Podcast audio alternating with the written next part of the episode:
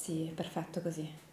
Se non so, dire quello che hai mangiato per colazione solo per vedere il, il test. Allora, ehm, questa mattina abbiamo un caffè, fette biscottate. Minotaur Solo Podcast, épisode numéro 41.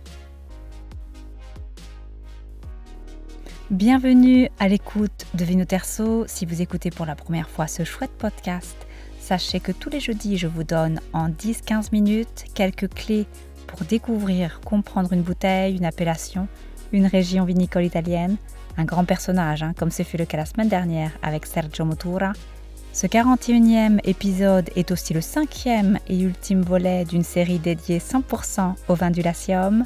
Après avoir survolé le Latium en quatre étapes, i Castelli Romani, Cori, la culture d'un rouge emblématique, le Cesanese, nous avons fait étape la semaine dernière chez Sergio Motora. Rappelez-vous, hein, je vous ai raconté la genèse de l'emblématique La Tour à Civitella, le vin 100% Grechetto né de la rencontre de Sergio Motura et le bourguignon Louis Fabrice Latour.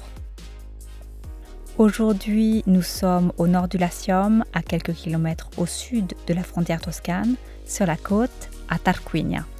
Et nous rencontrons littéralement Marco Muscari Tomaioli, un tout jeune vigneron super talentueux.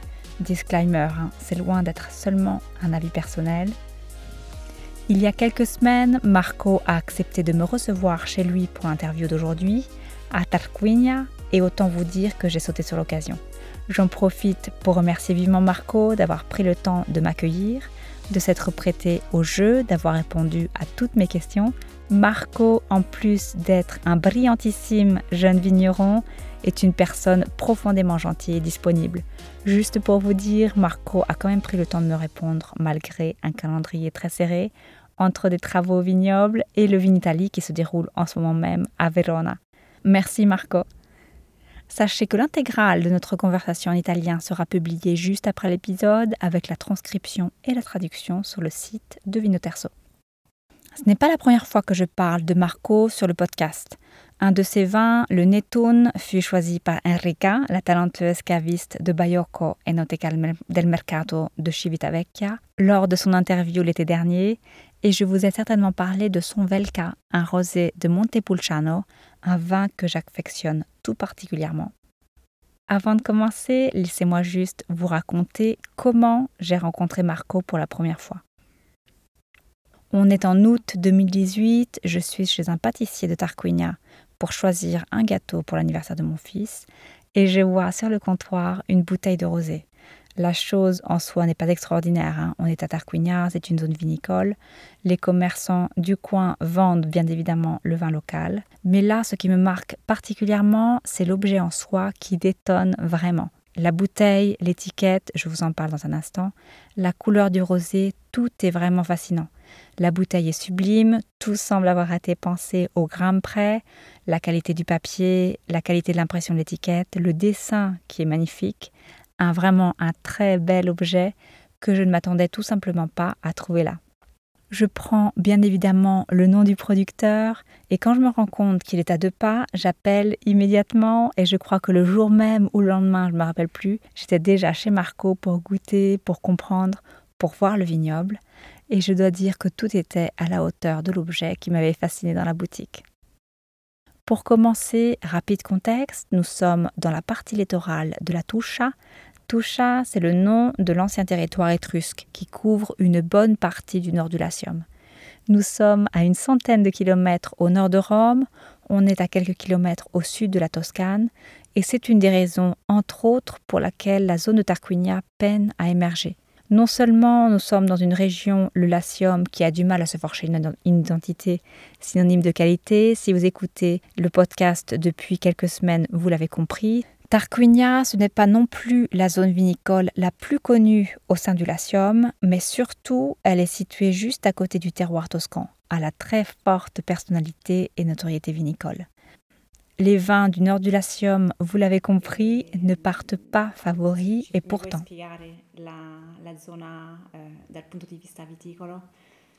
Sì, da Allora, Tarquinia, come hai detto tu, è una zona in realtà poco, ancora poco scoperta, diciamo, dal punto di vista eh, viticolo, enologico. In realtà siamo in una, una bellissima zona perché siamo, come dicevi tu, a una ventina di chilometri dal confine con la Toscana. Eh, I terreni hanno molte similitudini con, con la Maremma toscana, quindi con parte di... Siamo vicino alla costa, siamo in piena Tuscia, eh, che va dal, dal, lago di Bolsena, diciamo dall'entroterra, fino appunto qua a Tarquinia, alle coste del mare, quindi secondo me ecco una zona poco scoperta, ancora però una zona molto viva dal punto di vista enologico, adesso per fortuna vedo crescere tantissime aziende, tanti giovani che stanno raccogliendo queste sfide, diciamo, di, di, di, creare nuove aziende oppure riprendere in mano vecchie aziende di famiglia. Mm. Quindi una parte molto viva, secondo me, dal punto di vista... La vocation du territoire de Tarquinia, du terroir, ne fait aucun doute, selon Marco.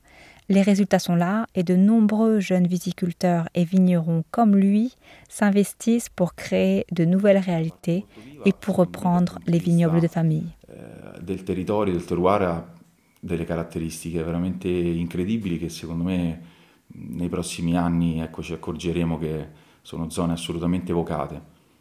E purtroppo ecco, abbiamo, paghiamo un po' lo scotto di avere la vicinanza con una regione enologicamente molto importante come la Toscana, quindi il confronto subito in queste zone va subito con la parte diciamo della, della Toscana. Il faut savoir que le vin à Tarquinia, c'est une histoire plurimillénaire. En effet, hein, les Étrusques cultivaient la vigne ici à Tarquinia dès le 8e siècle avant Jésus-Christ. Avant même l'introduction d'autres variétés par les Grecs et les Romains, ils exportaient aussi leur vin, comme le montrent les découvertes d'amphores étrusques du 7e et du 5e siècle en Gaule et en Catalogne.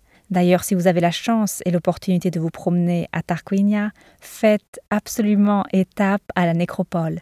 Elle est patrimoine de l'UNESCO depuis 2004 et c'est un petit bijou de conservation. L'un des tombeaux les plus célèbres, la tomba des Leopardi du 5e siècle avant Jésus-Christ, est décoré d'une fresque magnifiquement conservée où l'on voit des couples de jeunes mariés boire ensemble du vin servi en amphore.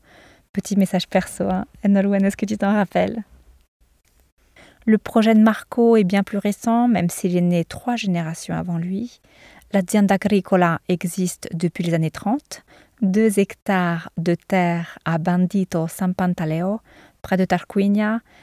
C'était à l'origine une toute petite activité agricole à vocation familiale avec quelques pieds de vigne voulus et soignés par l'arrière-grand-père de Marco. Importante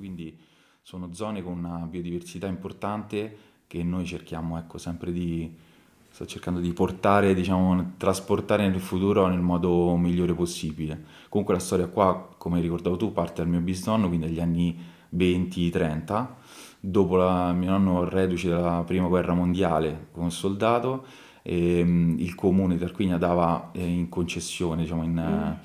in vendita questi, questi primi lotti, diciamo, qua in questa zona, che si chiama Bandita San Pantaleo, e il mio bisnonno acquistò questa prima quota di, di due ettari. Eh, faceva vino, ma solo per... Eh, e abbiamo ancora delle piante originali del mio bisnonno, ma solo ovviamente per sussistenza, quindi un'agricoltura sì, sì. per la famiglia, per sussistenza. Le vin de l'azienda est exclusivement destiné à une consommation familiale. 60 ans plus tard, le père de Marco, qui est fasciné par la vigne, fasciné par le vin, entreprend les choses plus sérieusement il commence à réfléchir avec l'aide d'un onologue et d'un agronome à la création d'un premier vignoble. Le premier vignoble est implanté, les premiers essais se concrétisent en 2014 avec deux étiquettes. Le Netun, qui est un Vermentino corse qui donne tout de suite de superbes résultats, et le Pantaleone, un blend à l'époque de Petit Verdot et, Monte, et Montepulciano. Era grande perché come diciamo prima sì. il territorio non era vocato, non avevamo un disciplinare diciamo importante a cui quindi è tutto legato diciamo alla qualità dei vini. Al... 2014 giusto? 2014, 2014. Sì. Sì. E il progetto era già avviato, nel senso che avete già selezionato, so che avete fatto esperimenti sui, sui vitigni, eh, era sì. già eh, ideato? Sì, stava, allora, noi come dicevo prima, nel 2007 abbiamo piantato il vigneto, mm. 2014 prima annata eh, uscita in commercio, siamo usciti con Neto nel Pantaleone, quindi abbiamo aspettato sette anni, e, sette anni in cui abbiamo sperimentato, abbiamo aspettato i primi tre anni ovviamente infruttiferi della vigna, poi abbiamo iniziato a sperimentare sui vari vitigni. Eh, 2014 prima annata, quindi proprio ecco, è stato il primo nostro confronto sul mercato, le nostre prime sperimentazioni. Je vous invite à faire un autre saut dans le temps. Nous sommes en 2016. Marco, qui a toujours aidé son père au vignoble et au chai, se retrouve à devoir choisir poursuivre l'aventure et reprendre l'azienda vinicola ou arrêter le projet et vendre l'azienda. Bon, je vous, vous imaginez bien la réponse, hein, sinon on ne serait pas en train d'en parler aujourd'hui. Alors qu'il n'a que 30 ans, il décide de reprendre le projet de son père, de parier sur le terroir, sur son potentiel, contre l'avis de beaucoup d'ailleurs. Hein. Nombreux sont ceux qui lui ont déconseillé de le faire. Pourtant, Marco s'investit à 100% et se lance corps et âme dans ce projet. Importante perché io, al contrario di quello che, che tutti eh, mi consigliavano, diciamo, io ho sempre seguito di mi sono sempre imposto di fare solo questo mm-hmm.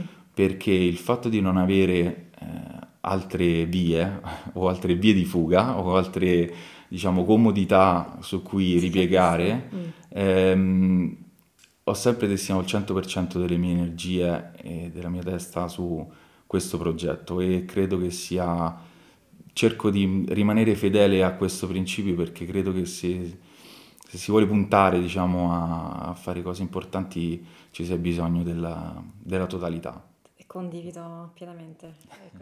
Aujourd'hui, Marco a 80, qui sont tous d'une très grande cohérence et d'une très belle facture. Je vous ai parlé de la beauté de l'étiquette, ce n'est bien évidemment que la pointe de l'iceberg. Hein. Marco a une éthique de travail à laquelle j'adhère complètement. Il ne le dit pas forcément, mais il applique au vignoble et au chai des critères vraiment très stricts que ce soit pour le soin des plantes, des raisins, des rendements très faibles, e le tout dans le rispetto di un'agricoltura biologica e raisonnée? Probabilmente è stato un po' il, il cambiamento diciamo, che, che, ho cercato di, di, portare in azienda, diciamo, rispetto ovviamente a una visione magari di, di, di qualche anno fa. No? Oggi il tema della sostenibilità è molto importante.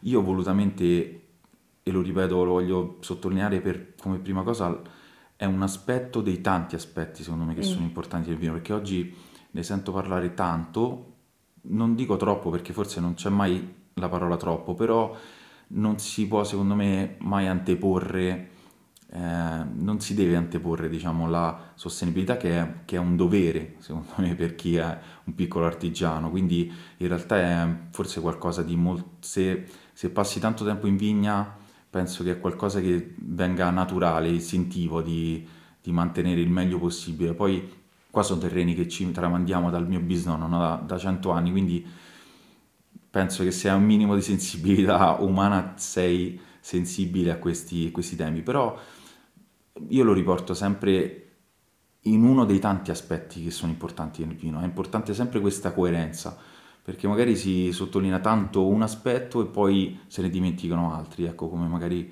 potrebbe essere l'attenzione all'etichetta, ma l'attenzione mm. anche stessa al vino, anche alla qualità del vino, a, a, dei difetti se così si può dire, però insomma a lavorare la, con la stessa attenzione sia in cantina che in vigna che poi in tutte le altre parti.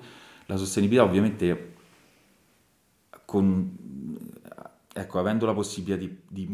credo de Marco est simple, respecter ce qu'il soigne en amont et en aval. La bouteille, avant même l'ouverture, en est déjà le reflet. Hein. Lorsque l'on goûte ses vins et que l'on visite son vignoble et le chai, on se rend bien compte qu'il ne s'agit pas seulement d'une façade vide de sens. Molto semplice. Mm. Io non ne faccio una bandiera, ma ripeto perché semplicemente invito sempre tutti diciamo, a venire in azienda e vedere e fare più domande possibili. Ecco, io stimolo sempre le persone a fare più domande possibili al produttore, perché secondo me dobbiamo avere anche un po' di spirito critico e capire cosa veramente il produttore non vuole fare, come rispetta il più possibile il terreno, però senza preconcetti o senza costruzioni mentali. Noi in realtà è molto semplice, non abbiamo mai usato irrigazione, Marco croit fortement au potentiel d'expression de chacun des cépages sur le terroir de San Pantaleo. Tous ces vins sont aujourd'hui monocépages, cela veut dire que chacun des vins est issu d'un seul cépage. Le Vermentino du Netun, qui est un clone de Vermentino corse qui provient de Sartène, c'est un village corse qui se trouve à la même latitude que Tarquinia. È, stata una scelta, io mh, ecco, ancora all'epoca non, non- non decidevo, quindi è stata una scelta di mio padre e dell'enologo. Ehm, Gabriele fortunatamente ha avuto questa intuizione che ha sottoposto a mio padre, l'aveva già sperimentato in altre aziende sulla costa con risultati molto interessanti, per quello ci ha detto di, di provare e scommettere su questo clone corso di Vermentino. Oggi devo dire che le, prove, le nostre prove che abbiamo fatto in questi anni, i risultati sono veramente, veramente incoraggianti. Sono stato selezionato nella, nel piccolo paesino al sud della Corsica di Sartène um, un dato intéressant dit Le Pantaleone, qui était à l'origine un blend, est aujourd'hui issu uniquement de petits verres d'eau, un cépage bien connu dans la région hein, puisqu'il est déjà implanté avec le succès qu'on lui connaît dans la région de Bolgheri. Le Velka, un rosé de Montepulciano avec élevage sur lit fine en acier. Et le dernier né, Aïta, un rouge de grand calibre à base de Montepulciano. L'Aïta est issu de raisins provenant de la partie la plus prometteuse du vignoble. Le Montepulciano est récolté quelques semaines plus tard pour laisser le temps aux raisins de surmûrir sur la plante. Un affinage en bois de chêne de premier passage, pour la petite info, hein, c'est la T5 de Taranso. Marco conseille d'ailleurs de résister 5 ans au moins avant de les déguster. Solo. Noi abbiamo iniziato ovviamente lavorando in blend con vari vitigni, soprattutto sul Pantaleone. Di bianco abbiamo solo il Vermentino, quindi è stato da sempre l'unico bianco.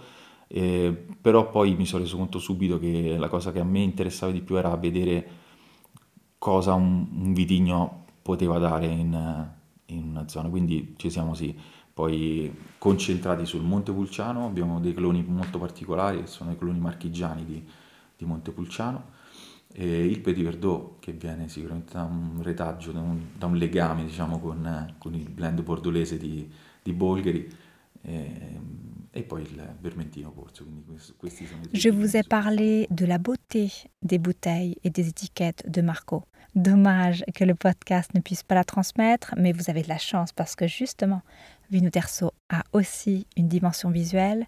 Si vous êtes curieux de voir à quoi ressemblent les bouteilles de Marco, je vous laisse le lien vers le site et vers le site de Marco. Dès ses débuts, euh, si vous vous rappelez, j'ai rencontré Marco en 2018, il avait lancé son Velka en 2016 et deux ans après, je me retrouve face à un projet d'une très grande définition.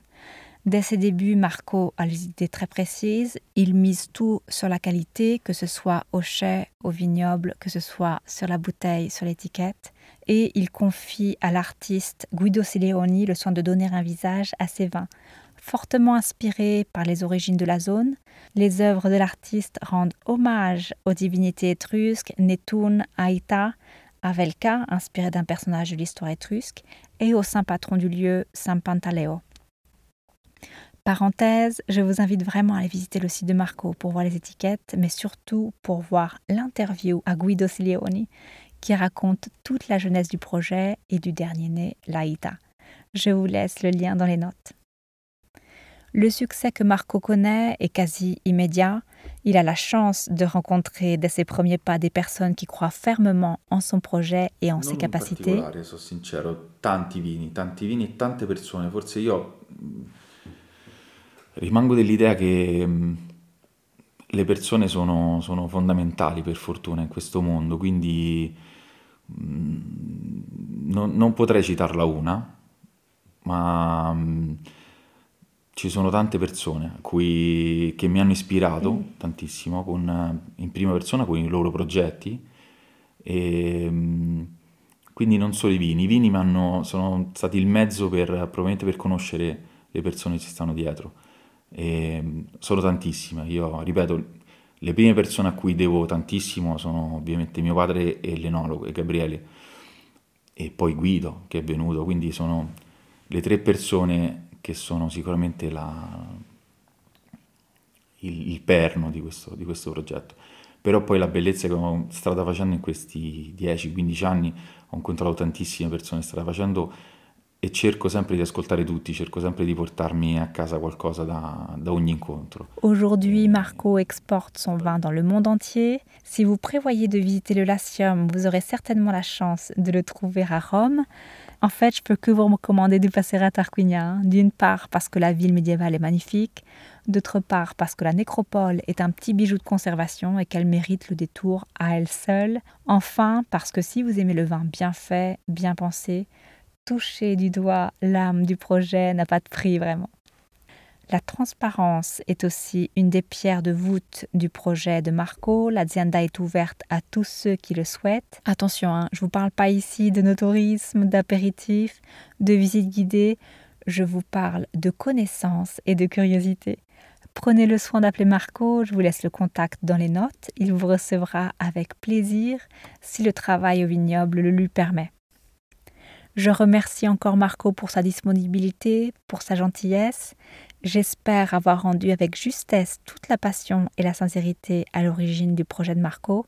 Comme annoncé, je publie sur le site la transcription et la traduction de notre interview. Je vous laisse en bonus l'intégralité de notre conversation en italien. Et avant de vous quitter, j'avais à cœur de vous faire part de la réponse de Marco à une de mes questions. Je lui ai demandé s'il souhaitait transmettre un message à tous ceux qui dégustent ces bouteilles, parfois à des milliers de kilomètres. Je m'explique. Le vin est la somme complexe d'une foule d'actions, hein, de décisions, de choix, d'amour, de passion, et il voyage dans le monde entier.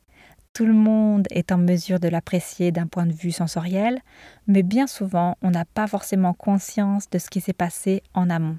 Marco, voilà, vous invite tout simplement à être curieux, de découvrir ce qui se passe en amont, d'aller découvrir ce qu'il y a derrière, l'histoire du producteur, la jeunesse du vin, pas seulement du point de vue technique, mais du point de vue aussi humain, de rechercher la beauté à l'origine de tout projet artisan, ce qui peut, paraître banal, hein, souligne Marco, mais qui ne l'est pas.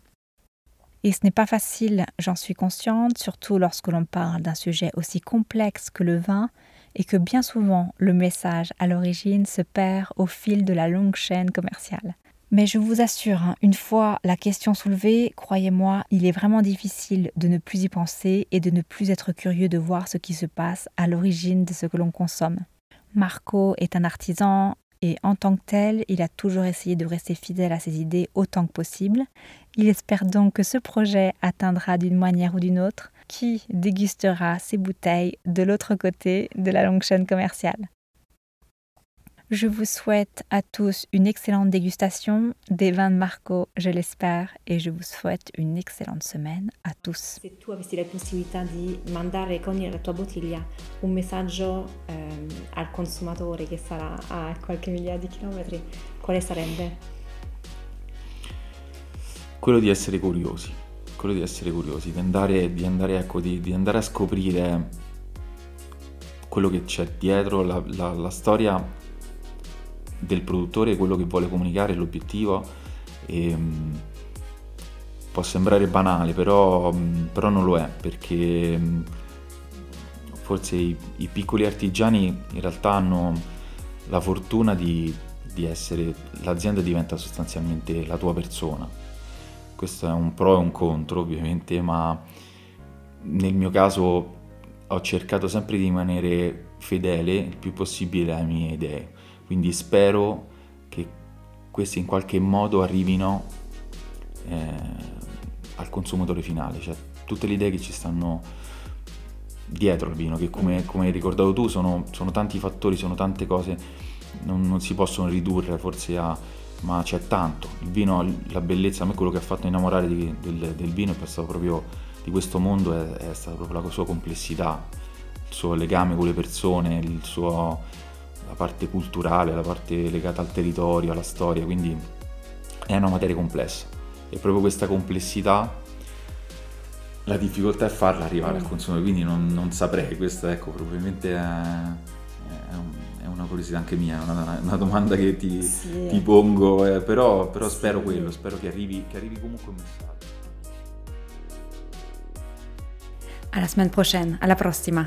Si vous avez apprécié et que vous souhaitez en savoir plus, vous trouverez toutes les bouteilles, les régions, les producteurs et les appellations qui ont inspiré ce podcast sur vinoterso.com. V-I-N-O-T-E-R-S-O.com, le site d'information de formation dédié 100% au vin italien.